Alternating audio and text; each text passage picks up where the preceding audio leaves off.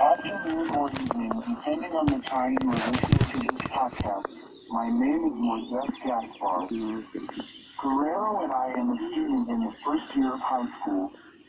Today I am going to talk to you about a topic that is a bit difficult to develop. This topic is the things that I like about myself. Well, it is a subject that is a bit embarrassing for me since I hardly used to talk about these things, but well, one of the things that I like is listening to music since every day I listen to music I like why I can pamper myself more and because songs bring back memories.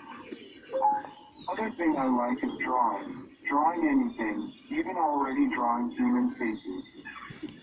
Playing the guitar is another thing that I enjoy because as I said a moment ago, I listen to too many songs and when I play guitar, I try to replicate the melodies that I like the most.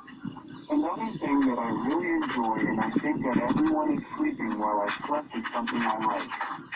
I also like to play the sport that I like the most is soccer. Why do you have to work as a team at the place where you play that I feel that I perform better as being a defender?